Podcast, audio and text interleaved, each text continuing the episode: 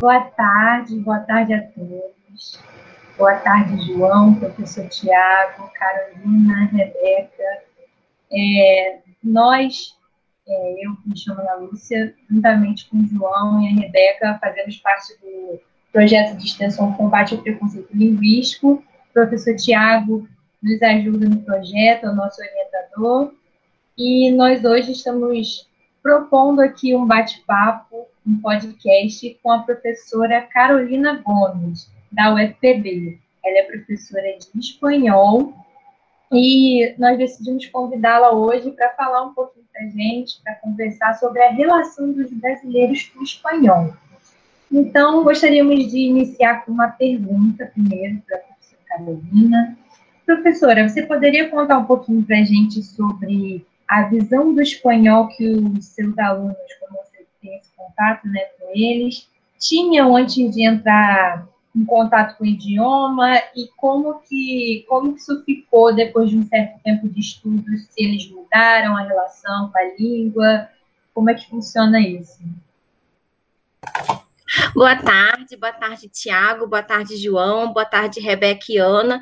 Muito obrigada, primeiramente, pelo convite, né? Uma alegria estar com vocês aqui hoje para a gente falar um pouquinho sobre a percepção né, dos nossos alunos e alunas de espanhol aqui no Brasil. E respondendo, Ana, essa sua primeira pergunta, é, eu acho que os alunos e as alunas, quando chegam ao curso de espanhol, uma das primeiras motivações que eles relatam é a influência das novelas. Né? Então a gente tem recebe muito aluno que, que quer estudar espanhol porque assistiu é Rebelde ou porque assistiu Rubi, a Usurpadora, Maria do Bairro e, e tantas outras novelas, principalmente são transmitidas no SBT e então eles têm muito essa influência né, das novelas mexicanas e mais recentemente também a gente eu percebo nos meus nas alunas do curso de letras aqui da UFPB bastante influência do reggaeton, né? E que também é, faz com que esses alunos queiram aprender a língua espanhola. E então eu acho que eu, é, a influência é muito dessa questão midiática mesmo, né? Da televisão, das séries de televisão, da música. Então eles chegam com essa perspectiva. E o que é muito interessante é que essa influência ela vem dos países que estão mais distantes geograficamente aqui do Brasil, né? Porque quando a gente pensa no México, a gente pensa no reggaeton, que é um ritmo mais caribenho, são lugares, né? São regiões que estão mais distantes aqui do Brasil e dificilmente a gente recebe algum aluno que, que veio estudar espanhol porque ele gosta do Borges, do Borges na Argentina, ou porque ele sei lá, tem alguma influência do Paraguai ou, ou do Chile, que são países que estão mais perto da gente, né, geograficamente. Então, no geral, esses alunos eles têm é, muita vontade de querer aprender a falar como um mexicano ou a falar como um espanhol da Espanha. É, e, e, ao longo do curso, né, nas, nas, disciplinas, a gente vai tratando sobre a questão da variação. Eu trabalho com fonética, então nas disciplinas de, de fonética eu acabo trazendo muito essa questão da variação fonética e fonológica e como a gente pode, através dos sons, reconhecer determinadas variedades, os sons que vão caracterizando né, um falante de um determinado lugar e do outro. Então, eles começam a perceber que o espanhol não é só aquilo, né? Que tem uma é, heterogeneidade na língua e isso vai mudando um pouquinho o pensamento deles de que o espanhol não é só o espanhol mexicano ou o espanhol do reggaeton.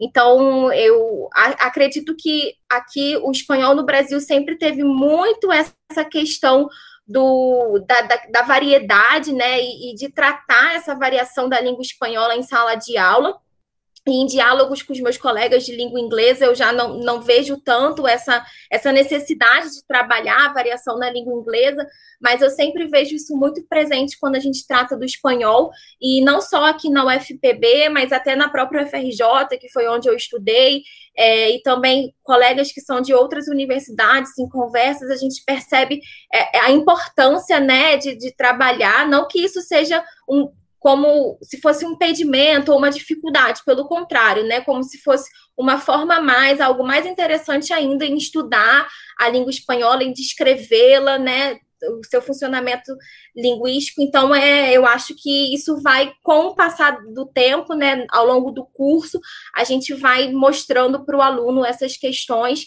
e vai desmistificando também é, essa noção de que é um, um, único espanhol, qual é o espanhol mais bonito, se tem um espanhol certo, e aí isso vai sendo tratado com os alunos ao longo da, de todo o curso de, de letras, né? Nos oito períodos de, de, língua que eles têm aqui na, na universidade. Nossa, é muito interessante, né? Essa questão de que o contato com a língua, estudo, essa vontade de aprender se, se motiva por uma questão, e aí, a partir do, do momento que eles, que eles estão ali no dia a dia, em contato com a língua, eles vão mudando, né? A perspectiva. É, é bem isso, né? E é muito. A gente brinca aqui que a gente tem que ser eternamente grato ao RBD, que trouxe muitos discentes que, querendo estudar o espanhol. Mas eu acho que atualmente já não é tanto o RBD, né? Que o RBD já é uma safra mais passada. O RBD é do meu tempo, né? Rebelde é, é do, eu tinha 15 anos, eu acho. Não parece, mas já tem um tempinho. É, e eu acho que hoje já temos mais as novelas, porque continuam sendo transmitidas aqui no, no Brasil, né? As novelas do SBT, é, e também agora as séries, né? Netflix, ela e outras, não sei se eu posso falar Netflix, mas a Netflix e outros canais de streaming, né, têm trazido bastante é, séries, né, e filmes em espanhol, e a gente tem um mercado muito grande é, também nos Estados Unidos, né? Porque a gente também tem a presença muito forte no espanhol nos Estados Unidos e tem um mercado cinematográfico de, é, ali em Los Angeles bastante grande, então muita coisa que é trazida também, que está na Netflix em outras redes de streaming, são produzidas nos Estados Unidos, né? Então você já começa ali também uma diversidade, porque da onde são esses falantes, né? São eles nasceram nos Estados Unidos de família é, latino-americana ou eles são de fato pessoas que saíram de seus países e foram para lá e aí começa essa questão do espanhol neutro, né? Assim, o que, que é aquilo que ele está falando? Existe um espanhol neutro que tenta tirar as marcas da sua da sua origem. Então, acho que, que é, todas essas questões vão trazendo também para os alunos e vão aproximando, né? os alunos desse, desse debate é, sobre a variação, né? E, e, eu acho que contribui, né? Esse universo atual que nós temos de, de quase sem fronteira, né? Eu estou aqui em uma pessoa, vocês estão aí no Rio e a gente está aqui conversando, batendo esse papo.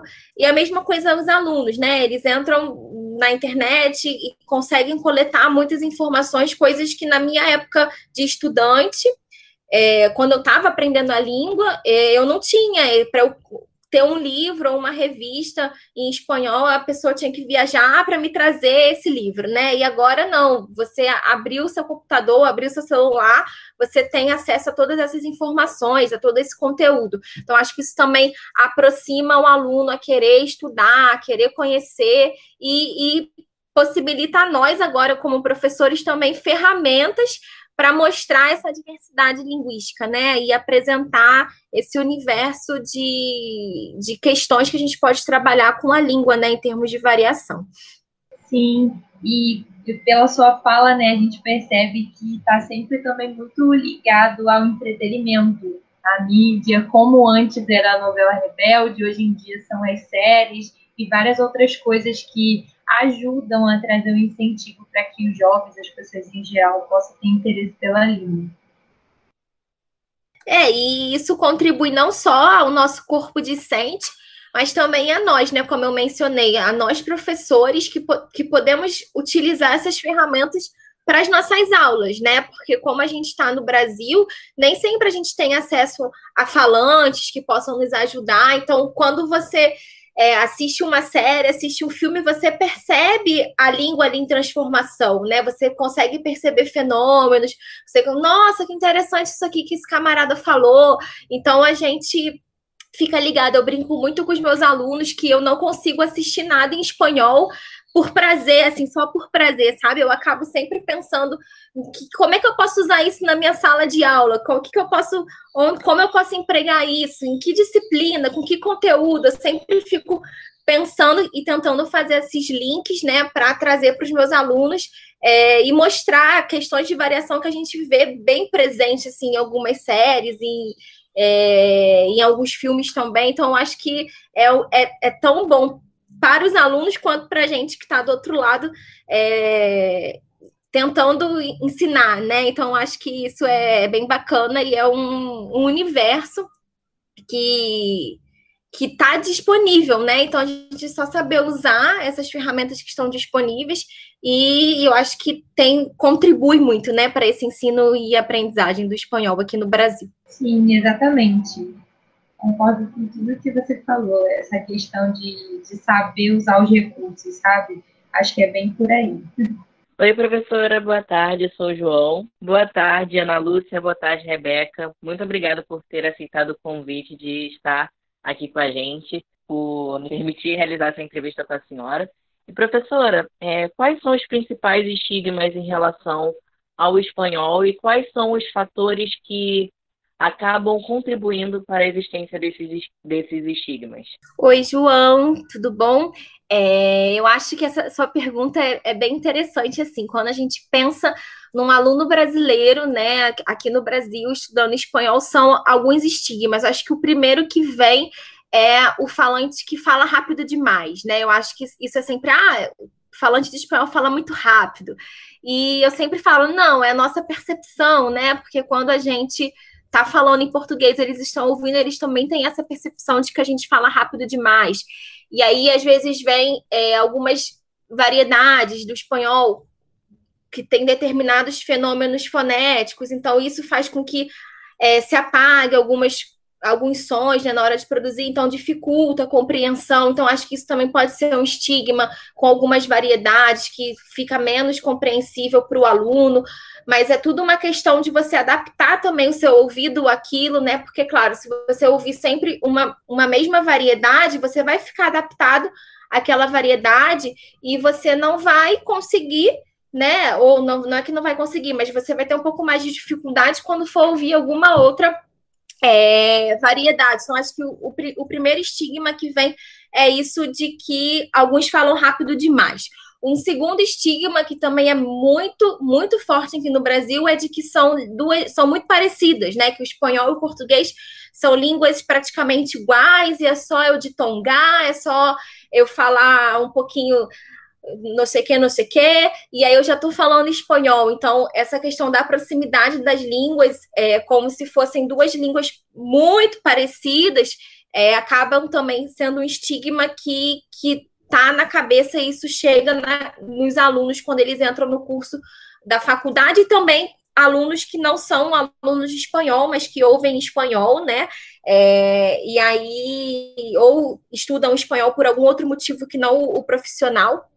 Então, também é um estigma muito frequente e já vem desde é, da, de teses né, é, no final da década de 90, já discutindo essa questão dessa proximidade, né, que é uma falsa proximidade, porque embora tanto o português quanto o espanhol venham de uma mesma base, né, do latim, mas a gente vê que a organização da língua em vários é, pontos é diferente sintaticamente, foneticamente, fonologicamente. Então, é, isso é, é um trabalho também pesado que a gente precisa ir ao longo do curso para o aluno perceber que não é só ele colocar as palavras em espanhol que ele está falando espanhol, que ele precisa ordenar as palavras sintaticamente no espanhol que é diferente de como a gente ordena no português, né? Então, acho que isso também é um outro estigma que, que, que pesa na hora né, que a gente vai trabalhar com o espanhol aqui no Brasil. Acho que esses dois são os principais. Um dessa questão do que fala muito rápido e eu não consigo entender e, e, e, quase praticamente desiste, aí vai se aproximar de uma variedade que é mais compreensível perceptivamente, e essa questão da proximidade das línguas, né, do português e do espanhol. Acho que seriam esses dois estigmas mais, mais fortes. Verdade, professora. E também, né, partindo de um ponto de reflexão, a questão do estigma em relação à proximidade da, das línguas é, portuguesa e espanhola acaba gerando também uma questão de afastamento do aprendizado, né? Uma questão de, diminuição em relação ao espanhol, por exemplo. Ah, para que, que eu vou aprender o espanhol se ele é tão parecido com a minha língua? Ou também essas é, reações mais humorísticas ao pensar que só embolando a língua a pessoa consegue é, chegar ao espanhol, né? Então, quais são, por exemplo, algumas medidas que são que podem ser adotadas, por exemplo, em sala de aula para contribuir é, no combate ao prosseguimento né, desses estigmas? João, acho que o primeiro caminho é você conscientizar o aluno de que não são línguas iguais, né? Que embora tenham semelhanças, né? E claro, eu, eu consigo né, perceber, eu não posso também falar que não são línguas parecidas, né? Porque de fato são, mas é conscientizar que não que não são, né? São parecidas, mas não são iguais, né? E aí tem uma diferença, é um caminho entre ser parecido e ser igual bem distante um do outro, né? E aí a partir desse trabalho de conscientização de que são línguas diferentes, a gente vai mostrando, né? Aqui já começa uma diferença, né? Na forma de tratamento, como é que a gente usa, a ordem do quando eu quero colocar, por exemplo, responder uma pergunta, quem comprou o pão? Então eu tenho que colocar o sujeito no final, porque essa é a ordem do espanhol, né? Se eu coloco ele antes, eu já estou dando, estou produzindo uma, um foco ali, que no português não seria a posição do foco. Então você vai fazendo todo esse trabalho de conscientização do aluno mesmo, a posição do sujeito, que no português, no geral, a gente preenche a posição do sujeito. Em espanhol, a gente não preenche a posição do sujeito. Quando a gente preenche o sujeito, geralmente também estou dando um foco, eu quero dar uma ênfase para aquela informação, então eu estou mudando né, a estrutura informativa da, da, da frase. Então, acho que todo esse trabalho já começa desde o primeiro período, porque se eu começo ensinando para o meu aluno é, os pronomes pessoais do espanhol, eu já tenho que falar que são aqueles pronomes, mas que se eu quiser formular uma frase, eu não necessariamente preciso usar aqueles pronomes, né? Que eles não. Se eu usar, eu vou estar tá dando, transmitindo uma outra informação. Então, acho que é um trabalho de conscientização desde esse início, a partir de textos, a partir de vídeos, para mostrar mesmo, e aí é uma análise comparativa mesmo dessas diferenças, né? Eu acho que isso é muito importante fazer, indo faz, fazendo essa análise, porque o meu aluno ele fala português, então eu posso também, não é sempre que eu vou trazer a língua materna, mas eu acho que em alguns momentos é importante também a gente trazer é, essa consciência da sua própria língua, né, em relação à língua do outro, a língua que ele está aprendendo. Então, eu acho que é, é todo esse trabalho de ao longo, né? E aí não é tudo de uma vez, porque algumas questões são é, para níveis mais avançados, então você vai trabalhar no outro momento. E aí são vários pontos: questão do uso da voz passiva, questão de colocação pronominal. Então, tudo isso vai. É, ordem de palavras, sujeito, verbo, objeto. Então, todas essas questões você vai é, trabalhando ao longo do curso e mostrando para o aluno é, essas diferenças, né? Que são mais. Aqui eu estou, claro, né? Estou falando das mais prototípicas, mas se a gente for pensar, são muitas. Aí a gente entra também um pouquinho na questão dos falsos cognatos, porque aí pensa que é só aprender aquela lista de palavras que em português significa uma coisa e em espanhol, apesar de ter uma grafia parecida, significa outra. Eu já, tô, eu já sei todas as diferenças entre o português e o espanhol. Mas, óbvio, né? A, a, as diferenças não se limitam, não se restringem só ao nível lexical, né? A gente tem que pensar nos outros níveis da gramática também. Então, acho que é todo é, é um trabalho contínuo, né? Perfeito, professora. Muito obrigada por ter respondido as questões e esclarecido as dúvidas. Muito obrigado mesmo. Oi, gente, boa tarde. É, eu também estou achando muito interessante tudo que a gente está discutindo aqui, e eu queria voltar um pouquinho na questão do entretenimento. Ah, esqueci de me apresentar. É, eu sou a Rebeca, também sou extensionista no projeto. E eu, eu fiquei pensando né, na questão do entretenimento.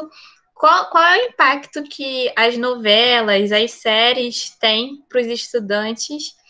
E, assim, se esse impacto é positivo ou se também tem impactos negativos. E também eu fiquei pensando, agora no Brasil a gente está tendo muito uma onda de, de se produzir músicas em espanhol, né? Aqui a gente tem a Anitta como exemplo, ela está produzindo várias músicas em espanhol. E você acha que isso tem algum, algum, algum impacto, seja ele positivo ou negativo?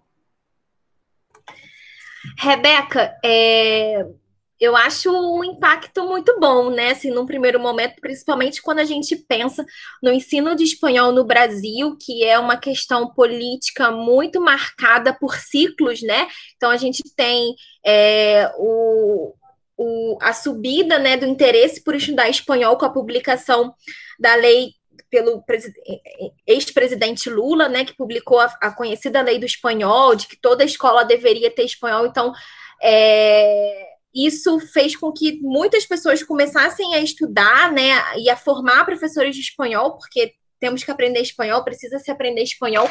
E aí, com a revogação dessa lei em 2016, com a reforma do ensino médio, né, é, e aí passa a ser somente o inglês obrigatório nas escolas, é, eu acho que essa a influência do, do entretenimento ele foi muito importante e muito positiva para a gente manter o espanhol vivo, né? Principalmente quando a gente pensa na educação. Então, acho que isso é um impacto muito positivo, porque embora o espanhol ele não seja mais obrigatório nas escolas pela legislação brasileira, a gente pega né, os documentos da LDB e agora também a BNCC, você vê língua estrangeira, a única língua estrangeira obrigatória é o inglês, né? E aí tá, a gente está o trabalho que é feito, ele é a partir do, do micro para o macro, né? Então a gente começa a ver os estados é, elaborando leis estaduais, né, para a oferta do, do espanhol nas escolas, como disciplina curricular no ensino médio.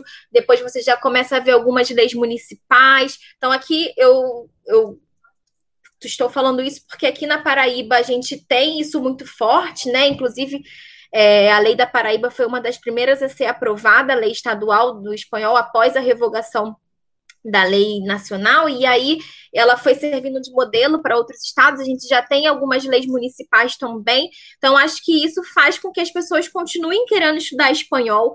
O espanhol ainda é uma língua que os alunos escolhem no Enem, né? Embora ele não seja mais obrigatório nas escolas, mas ele continua ali no Enem, no Enem e o aluno, quando vai fazer a prova do Enem, ele pode escolher entre inglês e espanhol. Então, é, é toda uma questão política, né, que, que chega também na, na, nossa educação, né, na nossa legislação educativa. Então, eu acho que o entretenimento, as músicas, os filmes e as séries, elas contribuem para que as pessoas continuem querendo estudar espanhol, continuem querendo é, se formar como professores de espanhol então, o impacto é muito positivo, né? Da gente poder. É... Como, é que, como é que eu posso falar? Da gente continuar vivo aqui no Brasil, né? O espanhol bem forte, né? A gente está aí e tem muito essa questão da resistência, né? Do espanhol resistir, né? Fica espanhol. Não sei se vocês já viram essa hashtag circulando pelas redes sociais. E eu acho que tem alguns impactos negativos, mas eu não sei até que ponto isso é negativo. Eu não sei também se isso é negativo. Então, estou aqui divagando com vocês.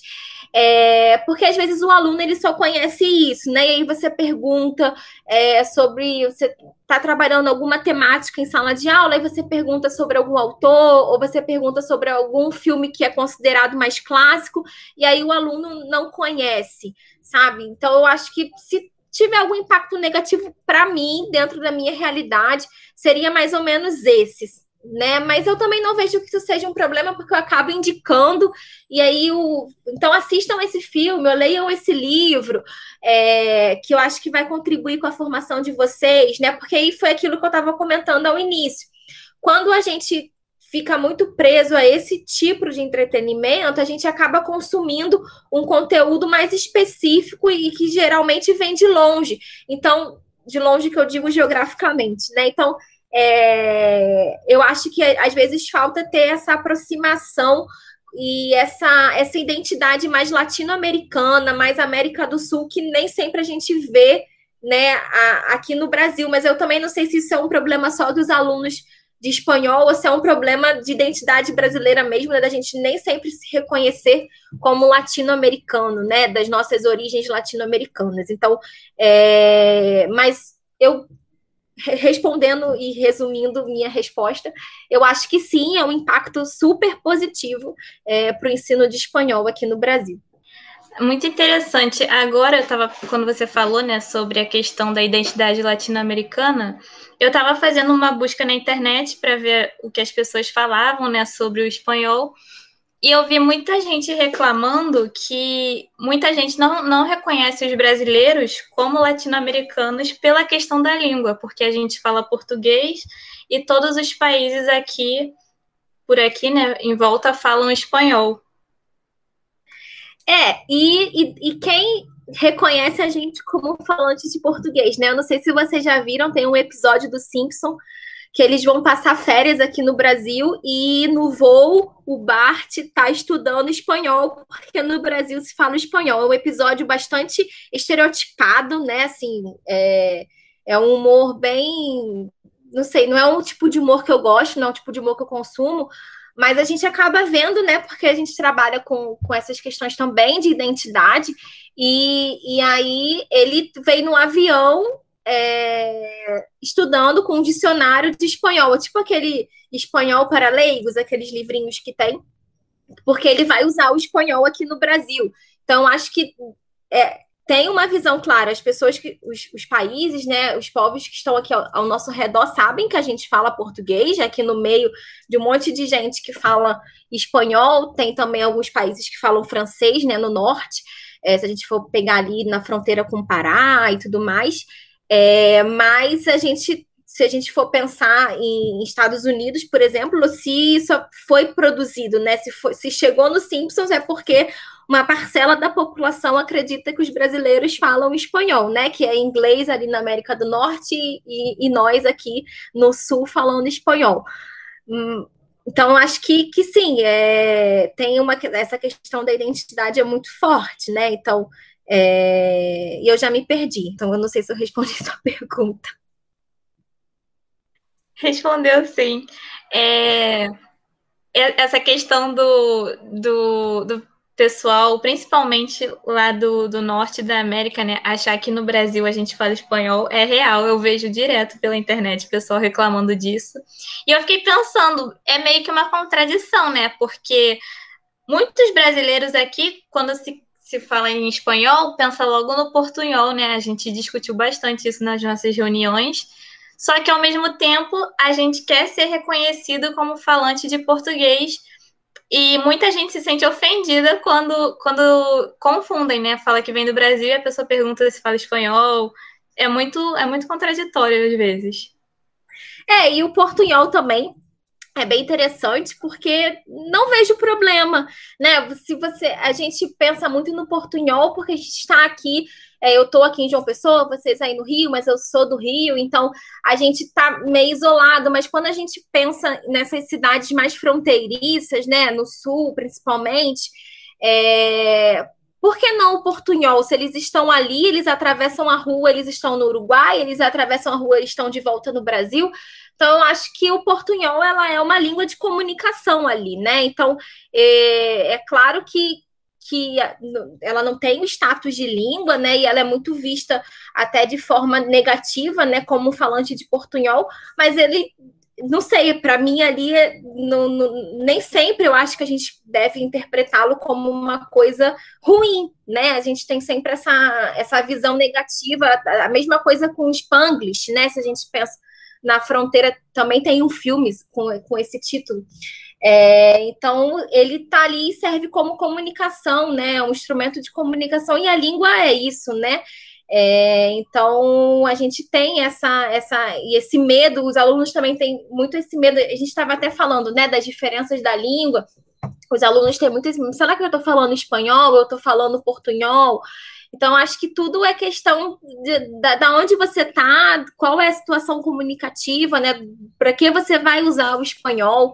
É, em que contexto, com quem você vai usar. Então, a gente, que são todos esses, essa, os níveis da variação, né? Então, isso tudo é importante na, na hora né, da, da conversa ou sei lá por que, que você está usando aquela língua estrangeira. Então, acho que, que é, um, é uma discussão muito, muito interessante e, e tem, dá muito pano para manga, né? É, a gente pode ficar aqui horas falando sobre, sobre isso. Faz muito sentido. Eu não tinha pensado ainda por essa perspectiva, Mas é, realmente faz muito sentido. Obrigada. Bom, professora, nós fizemos uma busca né, na internet sobre, no intuito de encontrar algumas postagens das pessoas que tivessem a relação com a nossa temática, que a gente está conversando aqui hoje. Então, nós vamos ler para você e deixar livre para que você possa fazer algum comentário sobre. Vamos lá, o primeiro. Estou na aula de espanhol e na hora da chamada tem que responder presente em espanhol, que é a mesma coisa. Aí vem o moleque e escreve regalo, kkkk. Regalo é presente também, mas é tipo presente de aniversário, kkkk.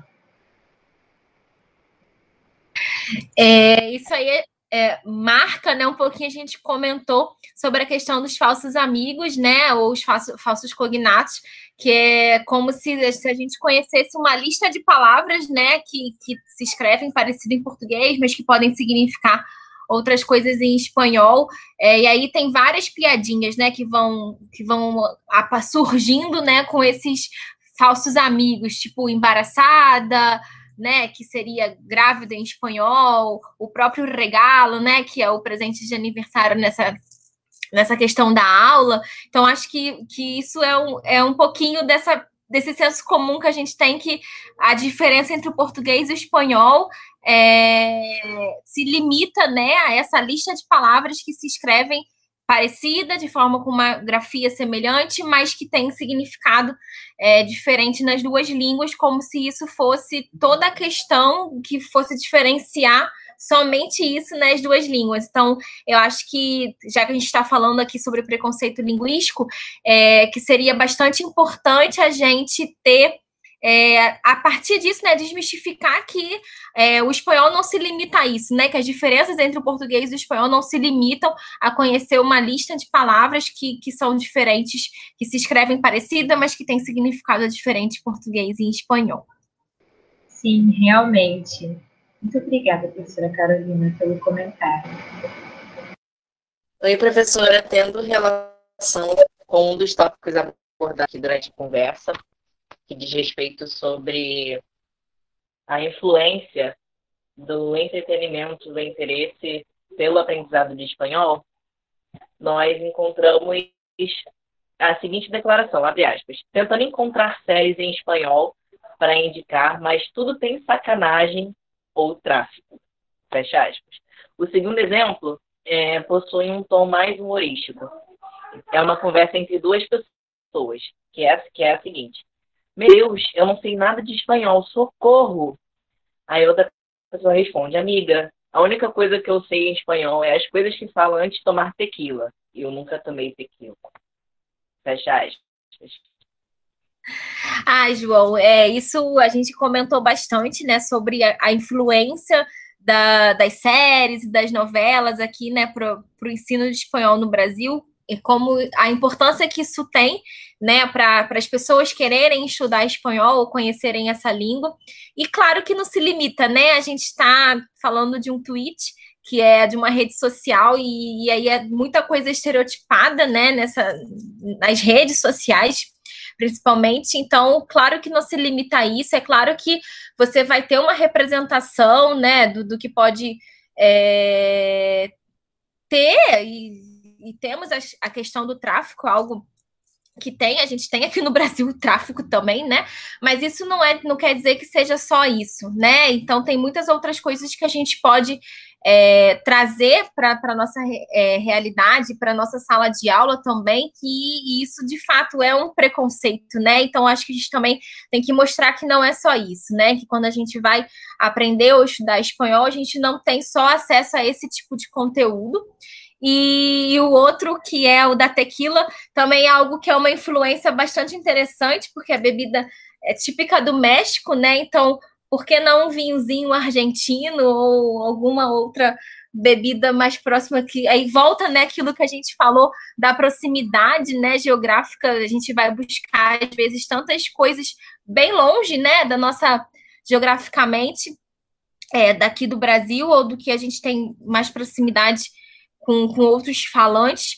Então é, é, é isso, né? De, de, de ver que é o que a gente vê nas séries, né? E a gente acaba trazendo, achando que só tem isso, né? Como se também em outras é, séries produzidas por outros países a gente também não tivesse acesso a, a esse tipo de, de conteúdo, né? De tráfico ou conteúdo é, mais sensual, mais erótico, é, ou enfim, eu acho que, que é uma questão que a gente des, precisa desmistificar, né? Eu acho que a, a proposta aqui do, do, desse podcast também do projeto de forma mais ampla é justamente desmistificar esses preconceitos, né? Que, e tirar mesmo esses pré-julgamentos que as pessoas fazem como se tudo fosse só isso, né? Que, que, e mostrar que há outras coisas que vão além disso, né? Que, enfim, eu acho que, que podemos pensar dessa maneira.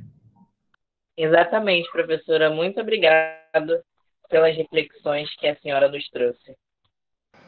É, então, professora, o próximo tem muito a ver com o que a gente estava falando, né, sobre a questão do preconceito linguístico mesmo, é bem ligado isso. É uma fala, e eu vou ler para vocês. Sim, nunca vou tirar da cabeça que quem fala espanhol parece um português analfabeto essa é bem cruel, né? É, é, de, um, de um preconceito que é tanto um preconceito com, acho, com falante de espanhol, quanto também com falante de português, né? É, e, e sim, eu acho que começa com essa reflexão que a gente comentou aqui um pouquinho sobre essa proximidade entre as línguas, como se fosse só fazer algumas coisinhas ali, mudar um pouquinho a sua entoação, na maneira de falar algumas palavras. É, e aí, como se isso fosse falar espanhol, né? E aí dá essa percepção de um analfabeto, como se fosse um português mal falado, né?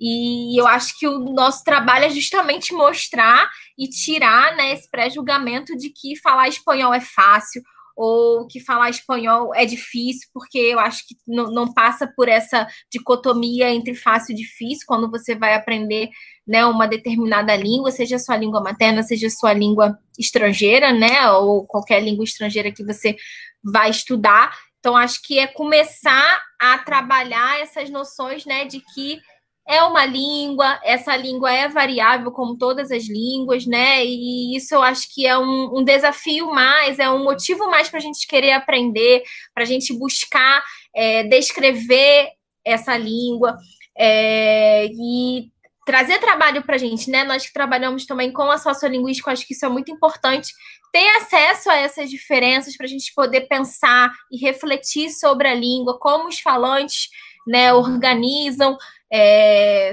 a língua e, e vão produzi-la, né? Que, que, estratégias eles usam é, para poder se comunicar. Então, acho que isso é, é super importante quando a gente vai estudar língua, qualquer língua que seja, e é um trabalho de formiguinha mesmo, porque as pessoas vão trazendo isso, né? Todo você várias vezes eu já comentando que eu sou professora de espanhol e e até em Uber, né, pegando táxi e tal, as pessoas falam assim: ah, mas é, eu não sei falar muito bem português. Aí eu falo, mas como assim você não sabe falar bem português? Você está falando o quê? Né? E aí tem muito essa questão também de que para você saber falar uma língua, você precisa ser escolarizado naquela língua, né? Então, acho que esse é um trabalho que, que parte tanto aqui, né, da no português, como também no espanhol, porque a gente não comentou muito aqui, mas a gente tem também o preconceito do linguístico, né, entre os próprios falantes de espanhol. Né? A gente pautou muito essa questão de como o aluno brasileiro, de como o brasileiro ele vê o espanhol, mas a gente não, não pincelou tanto nessa questão de como o espanhol vê um outro, né, falante de espanhol. É, e a gente percebe isso, é, várias matérias é, comentando que, por exemplo, eu comentei com vocês sobre a questão das produções, né, em espanhol nos Estados Unidos. E aí eu vi, já li reportagens falando que atores cubanos, por exemplo, sempre são escalados para fazer o papel é, da empregada doméstica ou o do comediante. É, então, assim como a gente vê também na Espanha algumas matérias de que sempre o andaluz, né, que é, um, é, é o falante da Andalucia, né, uma das comunidades da Espanha, ele também é sempre escalado para fazer o personagem mais caricato, que é o que a gente às vezes observa aqui no Brasil, que é, é, o nordestino, né? O nordestino é sempre o personagem caricato, é sempre o personagem que é do núcleo da comédia ou é do núcleo de, de uma classe social mais baixa. Então, isso é uma forma de preconceito também, né? Às vezes, e até às vezes velado, porque a, as pessoas acabam naturalizando aquilo né? E eu acho que o nosso trabalho é justamente tentar combater esses preconceitos que vão surgindo. Por que, que o nordestino ou o cubano tem que ser o comediante ou de classe social mais baixa, né? Então acho que começa por aí, né? Isso tudo é pelo passa pela língua também da maneira como ele se expressa, né? Com a sua com as suas variedades. Então acho que é um trabalho que vocês estão falando, que vocês estão fazendo nesse projeto, que é muito importante, é muito interessante, e que isso chegue a outras pessoas, que isso saia da nossa, das universidades e chegue à nossa população, né? Que chegue a todos, porque as pessoas precisam entender né, essa questão da, dos, dos falantes e que ninguém fala melhor que ninguém. Esse ano, com o Big Brother, também trouxe é, essa discussão, né, por conta da, da participante que é do Nordeste. Inclusive, aqui em João Pessoa, os jornais locais fizeram é, muitos é, reportagens para falar por que, que eu amo ser paraibano e tudo mais, é, justamente por isso, né? Para poder incutir na população é, essa noção de que são falares distintos, mas que nenhum não tem importância diferente é, entre esses falares, né? Então, acho que isso está no português, está no espanhol, provavelmente está no inglês, eu já não conheço tanto, mas já dando spoiler do próximo episódio, eu acho que vai ter alguma coisa aí nesse sentido. Então, eu espero que, a, que vocês, né, eu os parabenizo e espero que vocês continuem difundindo, né, essa, essas noções da língua e combatendo, de fato, o preconceito linguístico e que outras pessoas, além dos muros das universidades, das faculdades de letras, também tenham acesso é, a esse conhecimento, né, e a essas reflexões e discussões. Muito obrigada pelo convite. É, me senti muito honrada de poder estar aqui representando a língua espanhola e espero que a gente possa se encontrar em outros momentos para debater um pouquinho mais essa questão. É muito bom ter esse espaço aqui para refletir sobre essas questões e uma, um assunto vai puxando a outro e a gente vai aprendendo um monte de coisa que a gente nem esperava no início. E é muito bom estar aqui e estar tá compartilhando desse momento. Queria agradecer a sua presença, você ter vindo aqui compartilhar com a gente um pouquinho sobre a sua experiência com o espanhol e trazer para a gente a sua visão é muito bom. E, e como já foi dado, né, spoiler, o próximo episódio vai ser sobre a língua inglesa. E que as pessoas possam ver, né, a, a nosso próximo nosso próximo podcast, porque também vai estar muito interessante. E acho que é isso. Muito obrigada, professora. Muito obrigada a todos. Como a Rebeca falou, aguardem o próximo podcast e tchau, tchau.